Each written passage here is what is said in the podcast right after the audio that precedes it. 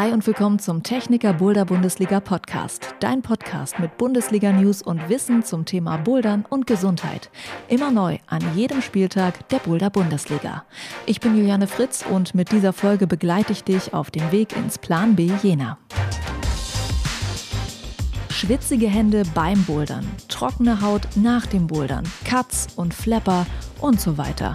Die Haut an unseren Händen beschäftigt uns Boulderinnen und Boulderer doch sehr.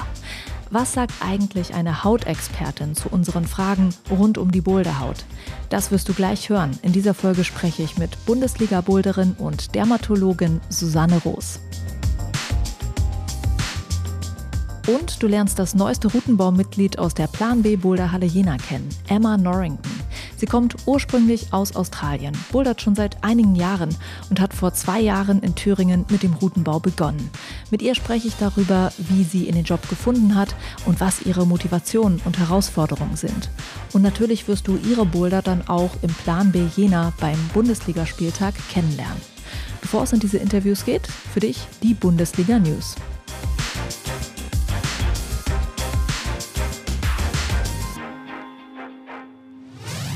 Vor Weihnachten gab es noch einen Kick-Off und Deutschland Cup in Bubenreuth bei Erlangen bei den Blockhelden.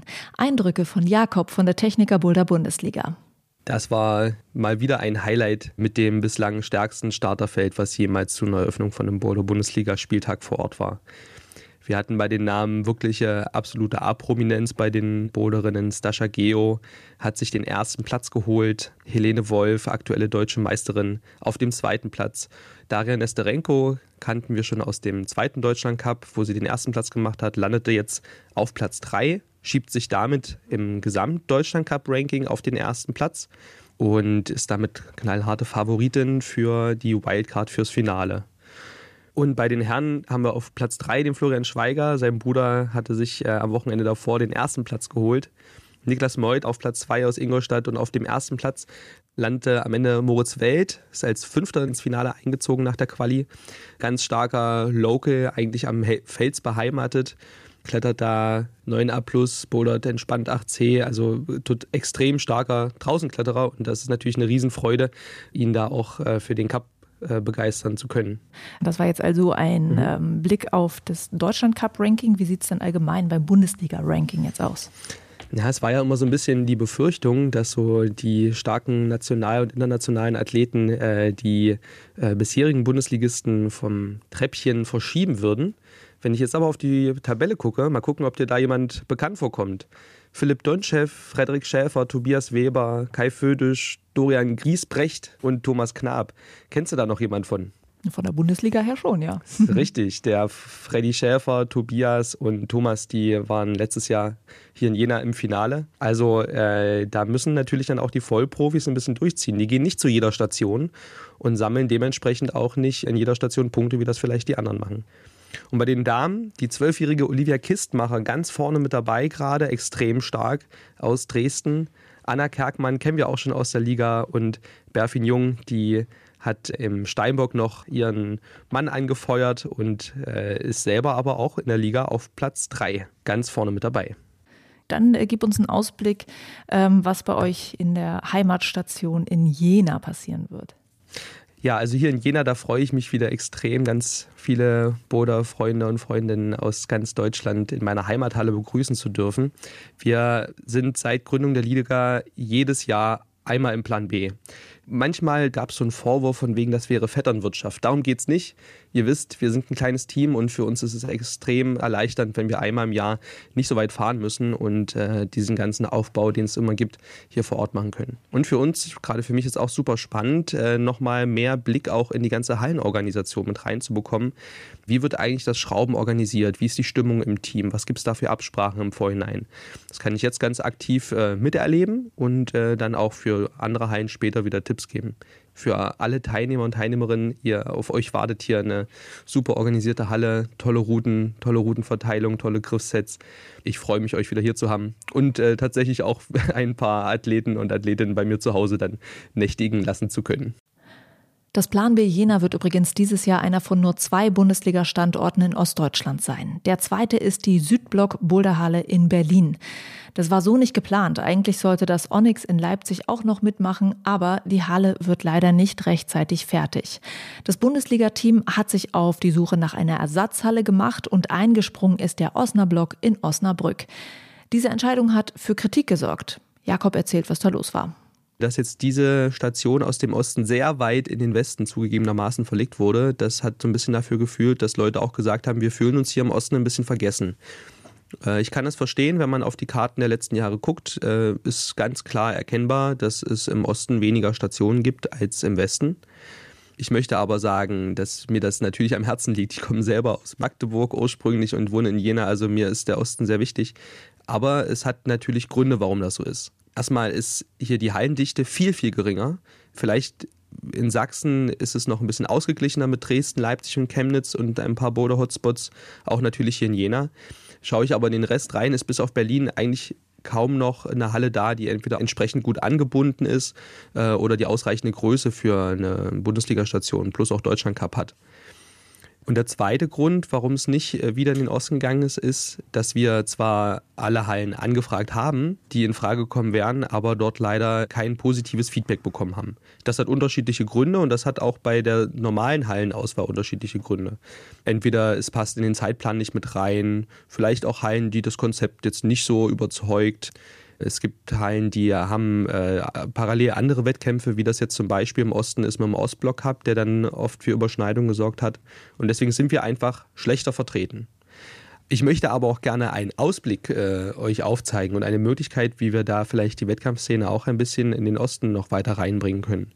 Von November bis Dezember lief in Jena die Thüringer Boulder Session mit vier Hallen, die insgesamt daran teilgenommen haben. Das ist das Bundesliga-Format im kleinen Modus praktisch.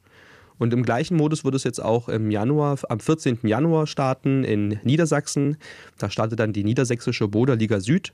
Die wird auch dort von vier Hallen äh, organisiert und wir unterstützen dort ein Bundesliga-Format auf regionaler Ebene. Und wenn ihr als Halle auf sowas Lust habt und für eure Locals was Gutes tun möchtet und ein paar Hallen im Umkreis habt, wo das eventuell auch möglich wäre, dann schreibt uns doch gerne an und wir überlegen gemeinsam, wie wir die regionale Liga auch zu euch bekommen. Jakob von der Techniker Boulder Bundesliga. Wer sich jetzt davon angesprochen fühlt, meldet euch beim Bundesliga-Team. Den Kontakt gibt's auf der Webseite boulder-bundesliga.de. Und jetzt viel Spaß mit den Themen dieser Folge.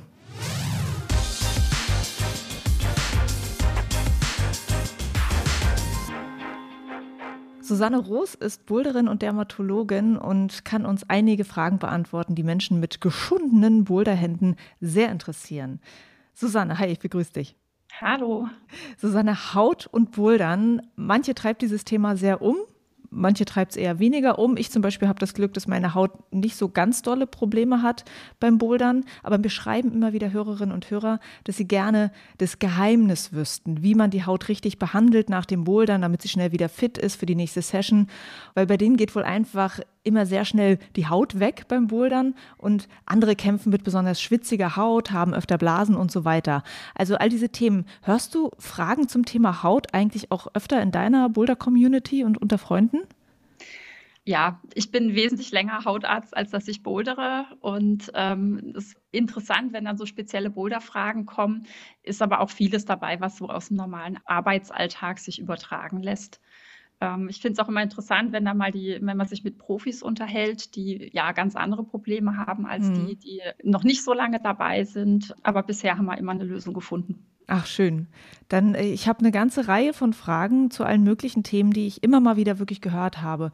Und ich fände es aber ganz gut, äh, wenn wir mal die Haut an den Händen und wie sie funktioniert besser verstehen. Beim Klettern haben wir viel Hautkontakt mit mehr oder weniger rauen Oberflächen, die natürlich so die Hautschichten abschmirgeln und am Ende, nach einer langen Session, sehen die Fingerkuppen schon ganz rosa aus. Bei manchen bluten die Finger auch ganz schnell.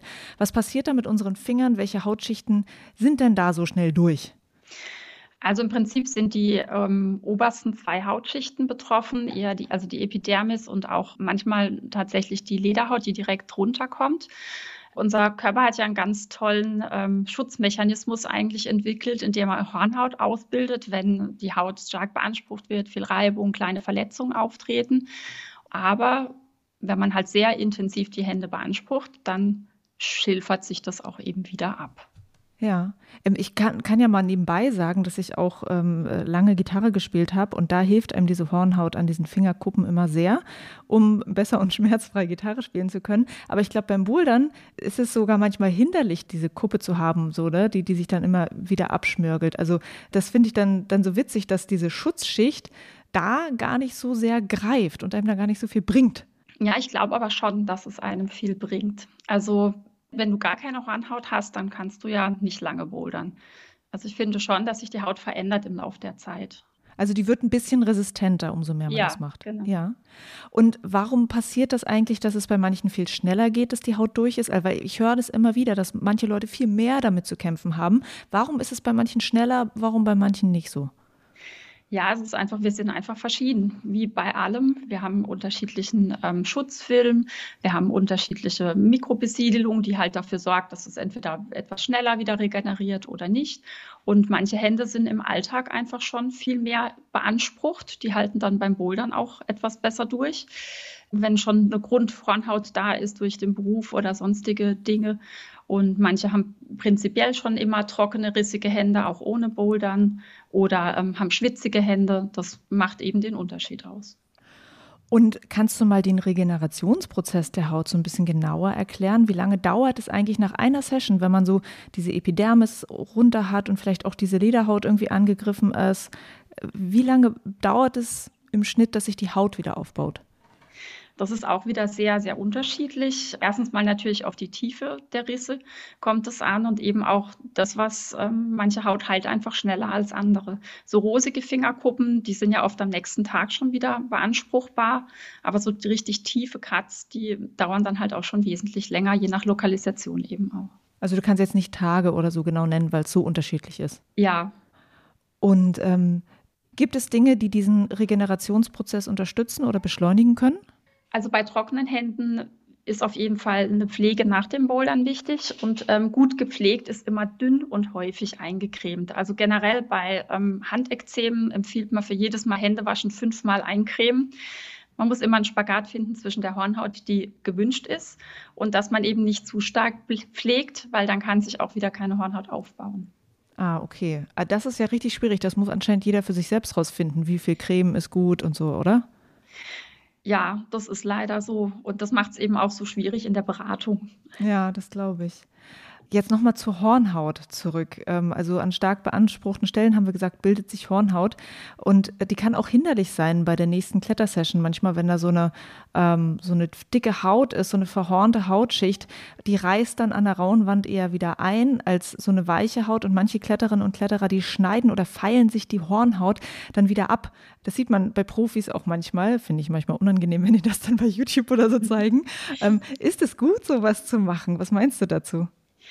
Also da kannst du, glaube ich, auch wieder fünf Leute fragen und bekommst sechs verschiedene Antworten. Ich denke, also prinzipiell habe ich ja schon mehrmals betont, Hornhaut ist ein Schutzmechanismus und deshalb auch gut und gewünscht fürs Bouldern. Wenn es aber dann zu dick wird in bestimmten Arealen, bilden sich ganz gern auch mal Blasen unter der Hornhaut und dann schiebt man manchmal so die Haut zusammen und dann reißt das alles komplett ab. Stichwort Flapper, das hat, glaube ich, schon jeder ja. miterlebt. Und da macht es schon aus meiner Sicht Sinn, vorher Hornhaut zu entfernen, das ein bisschen die oberste Decke abzutragen, damit es einfach geschmeidiger bleibt und sich nicht drunter wieder Blasen bilden. Und auch wenn da am Rand so kleine überstehende Hautfetzelchen sind, dann äh, macht es auch durchaus Sinn, die vorsichtig zu entfernen, weil wenn man da dran zieht oder hängen bleibt, dann reißt sonst meistens richtig was auf. Ja, und ist es besser, das zu schneiden oder zu feilen? Mit der Schere kommt man nicht immer so gut an die Häutchen hin. Deswegen glaube ich, dass es meistens einfacher ist, das ein bisschen abzuschmirgeln. Okay. Oder manche Profis arbeiten da auch gerne mit dem Skalpell. Ja, stimmt, habe ich auch schon gesehen. Ja, dann noch ein Thema. Oft kleben Kletterinnen und Kletterer ihre kaputten Hautstellen während der Session mit Tape ab, um dann noch weiter klettern zu können. Und Meine Erfahrung ist, darunter schwitzt die Haut dann sehr und es kommt gar nicht so gut Luft dran, ähm, was ich mir vorstellen kann, was auch wieder schwierig ist dann für die Regeneration und so. Worauf sollte man achten, wenn man tapt, um weiter zu klettern? Gibt es da ein besseres oder ein schlechteres Vorgehen für die Haut und für die Wunde? Also ich denke, man muss da auch unterscheiden, ob man jetzt auf gesunder Haut tapet, wegen Ringbandverletzung oder sonst irgendwas. Ähm, das ist nochmal eine ganz andere Sache, wie eben auf Wunderhaut zu tapen. Ich glaube, es kennt jeder, dass, dass man eigentlich weiß, jetzt wäre es besser, eine Pause einzulegen, aber da ist nur der Boulder, der hängt jetzt nur noch zwei Tage da und man will ihn unbedingt noch abhaken oder man ist bei der Bundesliga und ist nur einen Tag da und möchte unbedingt noch was abhaken. Da ist es schon in Ordnung, wenn man das tapet, finde ich. Oder wenn man so bestimmte Sollbruchstellen hat, dass man sagt, immer, es geht immer genau an der Stelle auf und dann macht es auch Sinn, vorher zu tapen. Hinterher halt wieder das Tape dann zügig entfernen und die Haut eben ist dann meistens aufgeweicht und die dann abtrocknen lassen. Okay. Und wir haben auch schon äh, über das Schwitzen der Hände ein bisschen geredet. Und manche haben das Problem, dass die Hände besonders schnell schwitzen oder auch die Fingerkuppen, sobald die Haut da etwas ab ist, dass die schnell sehr feucht werden. Und dann macht man natürlich ganz schnell Chalk drauf. Aber gibt es neben Chalk noch etwas, was Leuten mit diesem Problem, mit den schwitzenden Händen helfen kann? Also wenn es über das normale Schwitzen hinausgeht, dann gibt es Anti-Schwitzlösungen auf dem Markt. Die gibt es in der Drogerie, teilweise auch in der Apotheke. Nur der Ansatz von der einen Lösung ist, dass man die ähm, eine halbe Stunde vor dem Bouldern aufträgt und äh, die wirkt dann relativ zügig, aber auch nicht so nachhaltig. Der Ansatz der anderen Flüssigkeit ist, dass man die über Nacht aufträgt. Die ähm, Schwitzzellen sind da nicht aktiv und können das dann besser aufnehmen. Die blockieren quasi die Kanäle und ähm, das hält dann auch mal zwei, drei Tage an. Aber auch da muss man dann wieder darauf achten, dass die Haut dann nicht zu trocken wird, sonst reißt das dann wieder leichter ein. Das heißt, man sollte das vielleicht nur mal punktuell für ein Bundesliga-Wochenende oder so machen. Das würde ich so auch nicht sagen. das ist, ähm, ist ja dann ein generelles Problem, das man hat. Und die Leute schwitzen ja nicht nur bei der Bundesliga, sondern auch im Training. Dann noch was zum Thema Chalk. Auch Chalk trocknet unsere Haut ja sehr aus. Äh, das merkt man dann oft auch nach der Session. Welche Tipps zum hautschonenden Umgang mit Chalk hast du noch? Also man kann mal ausprobieren. Manche kommen besser mit dem Liquid Chalk zurecht, manche kommen besser mit dem normalen Chalk zurecht. Das macht manchmal noch einen kleinen Unterschied. Und auf jeden Fall würde ich empfehlen, immer die Hände nach der Session zu waschen. Wenn es geht, äh, mit Seife und danach eincremen, wenn die Haut spannt. Wenn die Haut aber nicht spannt und man sich so wohlfühlt, dann braucht man auch nicht eincremen. Okay. Ja, und damit mit dem Creme, was du gerade angesprochen hast, kommen wir auch schon zur allerletzten Frage, dem letzten Thema. Das ist eine wirklich häufig gestellte Frage auch an mich, ja, Juliane, was ist denn die beste Creme fürs Klettern und Bouldern? Und da muss ich dann immer sagen, ich weiß es nicht, weil ich habe nicht so starke Hautprobleme beim Klettern und Bouldern und ich suche Handcreme immer danach aus, ob sie gut riecht, ehrlich gesagt. Ja, ehrlich gesagt mache ich das genauso. Okay. ähm, echte Duftstoffallergien gibt es ähm, weniger, als man denkt. Und ähm, wenn es gut riecht, dann cremt man meistens auch lieber. Ich muss zum Glück auch nicht so viel cremen. Ich bin auch kein Fan von überteuerten Produkten mit vielen künstlichen Inhaltsstoffen. Ja, äh, apropos die, die Inhaltsstoffe. Für dich als Expertin, ja, nochmal die Frage zum Schluss. Wenn wir jetzt eine Creme kaufen wollen, die uns bei der Regeneration dieser Hautschichten hilft. Gibt es bestimmte Inhaltsstoffe, auf die wir achten könnten? Also wenn wir uns mal direkt durchlesen, was ist denn da eigentlich drin in der Creme? Was ist denn gut, um die Schichten wieder aufzubauen? Jetzt kommt leider nicht das Rezept für die Wundercreme. Ich würde da eher unterteilen, je nach Hautproblem würde ich verschiedene Ansätze von den Cremes verwenden. Also es gibt ja feste Stoffe. Was meinst du mit feste Stoffe? Also es gibt eben Cremes am Block quasi, die meistens auf so Grundlagen von Bienenwachsgeschichten sind. Die kann man halt sehr lokalisiert anwenden. Das heißt, wenn sonst die Haut nicht trocken ist und man dann speziell irgendwo, dass es ein bisschen abdichtet, was drauf machen möchte, dann funktioniert das ganz gut. Ähm, bei schwitzigen Händen wird, wiederum würde ich dann eher eine Anti-Schwitzlösung und wenig Pflege empfehlen. Und wenn die Haut generell trocken und sehr abgeschmirgelt ist, da finde ich immer Cremes, die Dexpanthenol als Wirkstoff haben, sehr gut. Panthenol wirkt entzündungshemmend, das fördert auch die Bildung von neuen Hautzellen und es ist feuchtigkeitshaltend. Und auch da bitte immer dünn und häufig gecremt. Und ähm, Zielpflege reduziert natürlich auch wieder die Hornhaut, die wir uns mit viel Mühe erarbeitet haben und die uns eigentlich hilft beim Bouldern. Okay. Susanne, äh, ich fand das sehr interessant, so ein paar Einblicke von dir zu kriegen in diese ganzen Kletterboulder-Hautthemen und äh, hoffe, dass das vielleicht ein paar Leuten bei der nächsten Boulder-Session, vielleicht dann auch direkt bei der Boulder-Bundesliga schon mal ein bisschen weiterhilft. Vielen Dank. Danke dir auch, das hoffe ich auch sehr.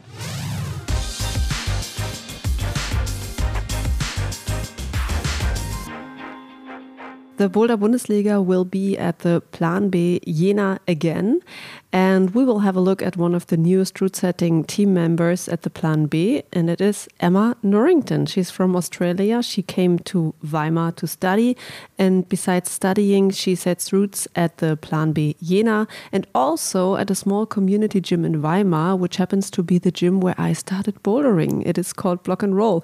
Hi, Emma. Hey, Julian. Thanks so much for having me. Thanks for speaking to me. And how funny is it that we have this connection with this small gym in Weimar? yeah.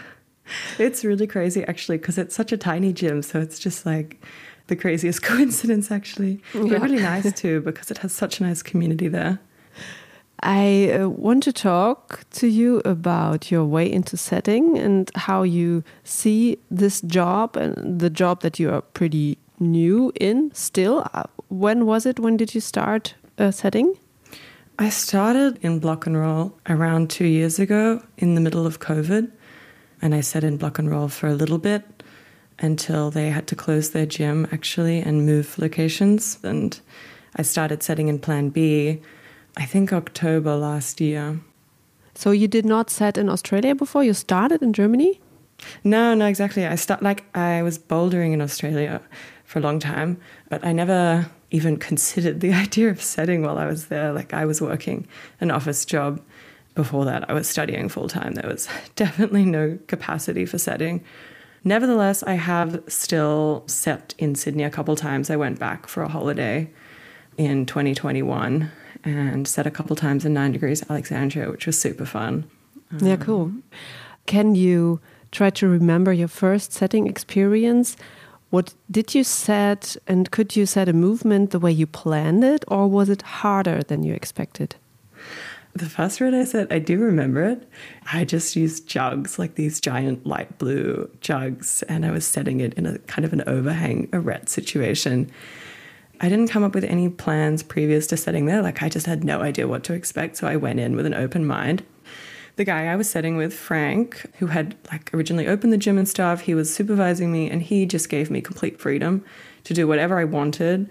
He didn't really even give me too much input until I'd finished the thing. So I just tried to make something really flowy, like some heel hooks, and trying to make it really comfortable and easy, um, which I would say is probably my go to style to make things really comfortable over like crazy. I think just like really easy trying to like understand also just how to use the tools and stuff.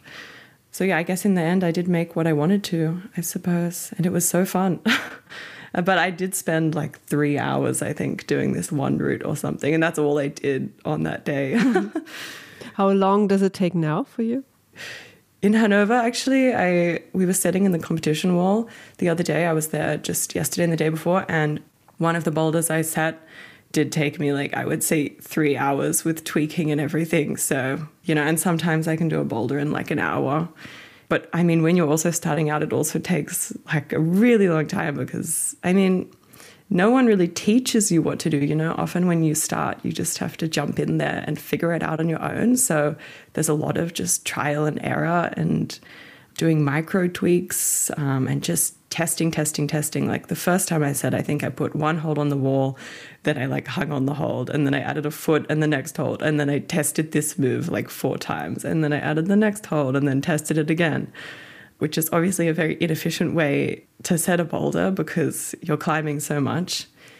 These days, I try and just put a whole draft up before I test it at all. I think it's much more efficient, that's for sure. Yeah, for this way of setting, you really need a good understanding of the movement. And I think to me, it seems like that is one of the hardest things to understand movement even without doing the movement and also understand movement of different body types. I don't know how you do that. Do you think that this is one of the hardest things to learn or was it something else for you? Yeah, like I am still learning how to set for all body types, that's for sure. Yeah, like actually, it's quite interesting because in plan B, I set with Chris, who is like having an ape span of like two meters or something, and I'm I'm 165 centimeters with an ape index of zero. So there's often situations where he sets a boulder that I can't do, or I set a boulder that he can't do. So trying to find this middle ground is a constant battle. And I mean, there's no rule book. There's no information out there on how, how you do this. It's just, you know, trial and error, learn from your past experiences. Usually, the easiest ways to make it work for everyone is to add additional footholds, small footholds, or using larger volumes that can be placed in an angle so that you have multiple options where you want to put your foot. Often for me, it's adding a foothold lower, or for Chris, it's adding a foothold higher. But for sure, there's still situations where maybe it's, you know, not 100% possible for for getting the boulder to work for every single person in the gym. But, you know, aiming for that 90, 95%, I think is the goal. And, you know, if there's an alternative where maybe the shorter people have to do some dynamic move that's not, you know, significantly harder or the taller people have to use a little bit more hip flexibility and balance to make it work. I think that's just how it has to be when you're sitting in commercial gyms because we don't allocate boulders for women or men. Although it is something I have thought about would be like maybe the future is to allocate in gyms, you know, grade them based on height instead of just plain difficulty because it does feel so different to everybody. I mean, we do it in competitions already, so who knows? Maybe it will be a thing in the future. Mm -hmm. You told me before that when you started setting, that uh, there was this language barrier you had in Germany. Can you tell me what kind of situations popped up when you started setting and you could not really say or ask what you wanted to ask or not really understand uh, something like what what Frank uh, of the block and roll told you. How did you do that? Yeah. um, honestly, it's still a problem. My German is quite terrible, I must say. I can get by, like, I can understand most stuff, especially to do with bouldering, because there's a few people that um, I've set with or I worked for who don't speak as good English as I speak German. But yeah, when I first came, I literally didn't speak any German. So the reason why I originally moved to Germany was for my partner, who I who's German. I met him in Australia, and I moved over here quite spontaneously. And I thought, oh, like it'll be fine. Everyone speaks English in Germany. So I can just, you know, learn it when I get there. And I had plans to enroll in a language course. And of course, COVID happened. And then everything was online. And I just decided I didn't want to spend all this money for a course if it was going to be online. And I resorted to just learning through Babbel and these online places and just talking to um, my flatmates and my friends and stuff, which, you know, only gets you so far. And so when I started setting, still my German was very, very limited. And Frank, who I mentioned was the guy running the gym there, he didn't speak like a wink of English because I mean he grew, grew up in East Germany, so of course back in the because he's like fifty or something I think. So back in the day, you know, they didn't learn English; they learned Russian.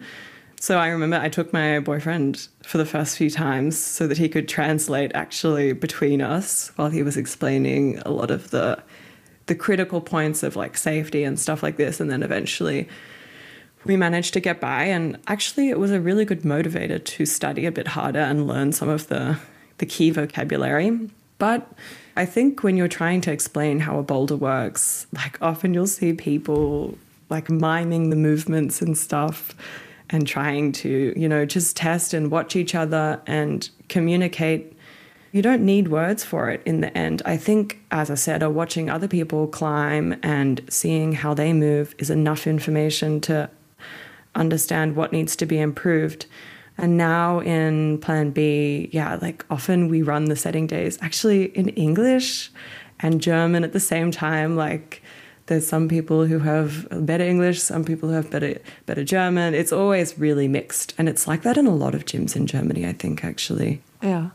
What I'm wondering uh, when I'm listening to you is um, for so many people, it's hard to get into setting, and somehow you manage to do it in another country uh, with also with a language barrier, which makes it harder to even like go somewhere and ask, "Can I start setting at your gym?" So, what did you do right? How did you ask? How did you get into Plan B? How did you get into Block and Roll? Would you say that this small community gym opened something for you because it's easier to start setting at a community gym? What is your idea?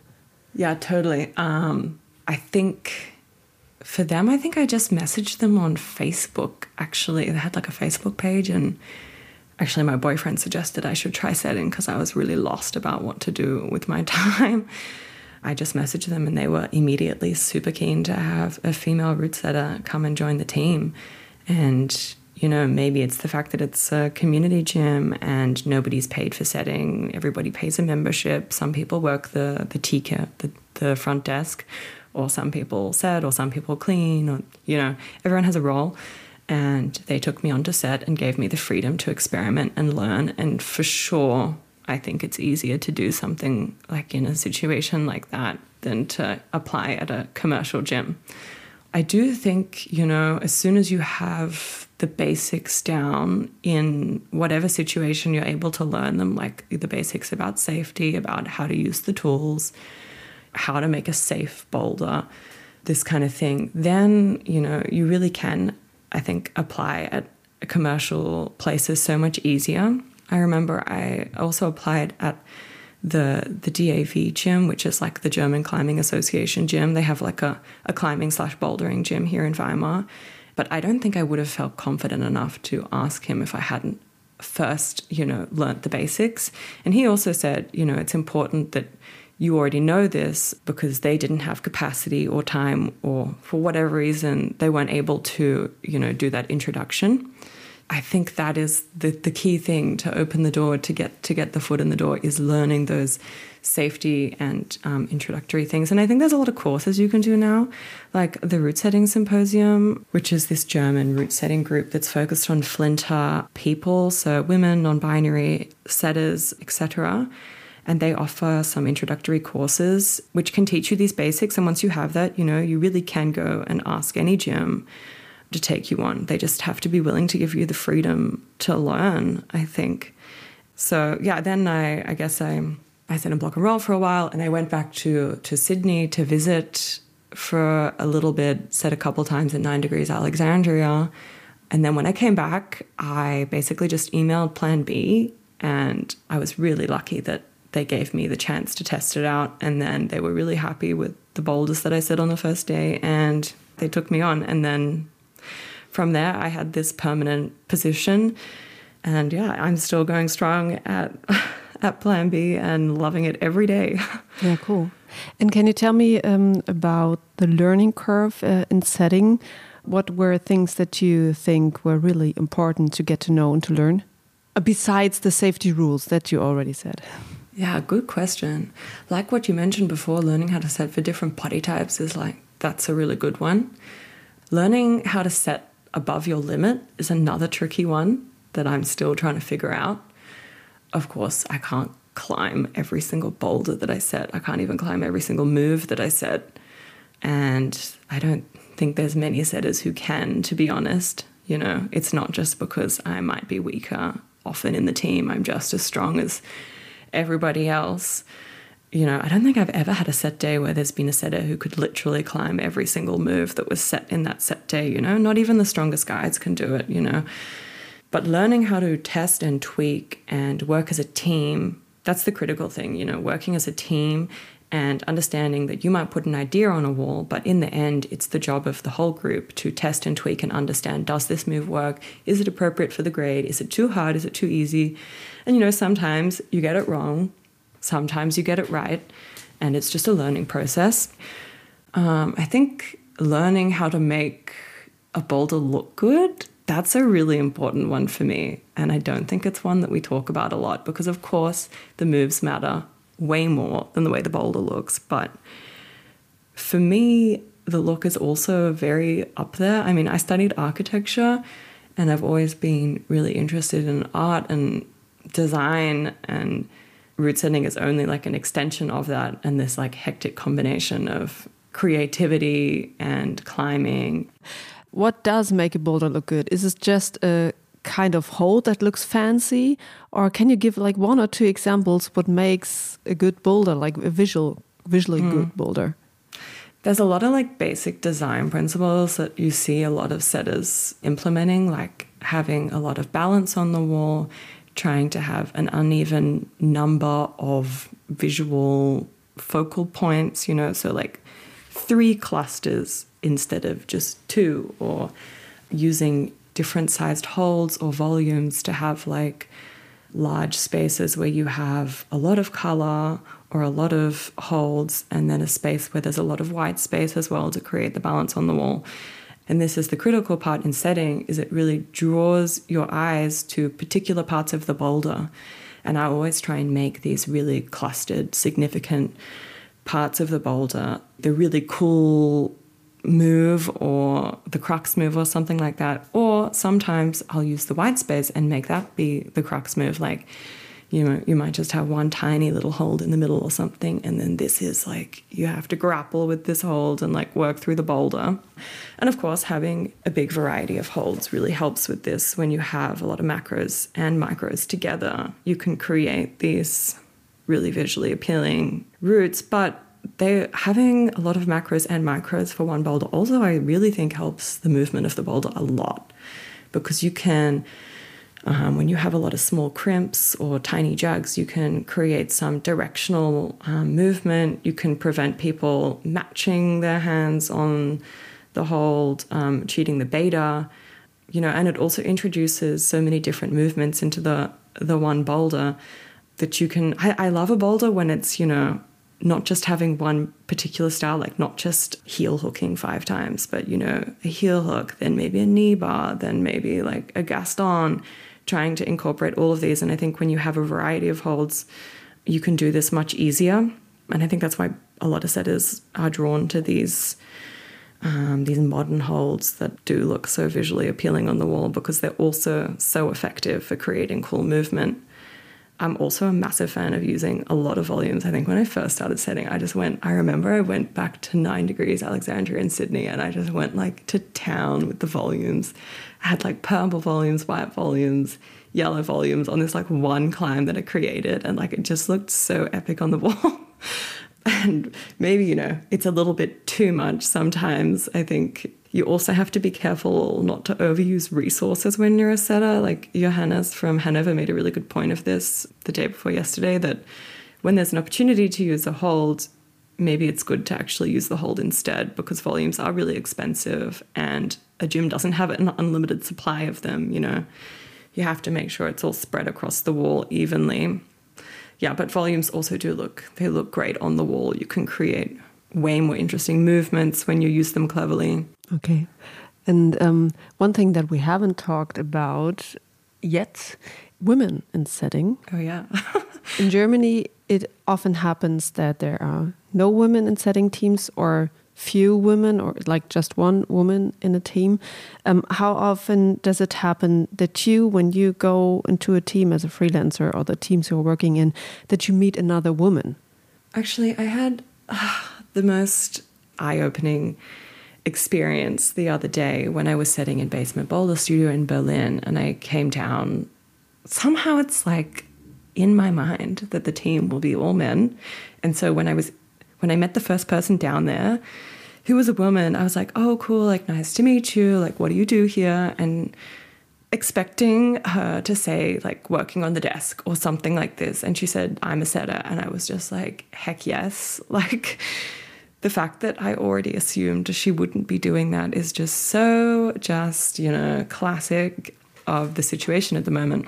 And actually turns out they have a really, really diverse team there, which was so nice to set in a diverse team like that. And I mean, I don't have a problem sitting with only guys. Like I I grew up in a family of of boys and I studied architecture and I worked in that industry, which is also very male dominant, and I feel very like, you know, used to it. But I've heard a lot of male setters have talked to me about it and have told me that they feel a big difference when they set with the women in their team compared to when they set with only men in their team, and that they feel it brings a different level of professionalism into the team and the day, which is quite interesting. And of course, I'll never get to experience what it's like without a woman on the team because, you know, I am one.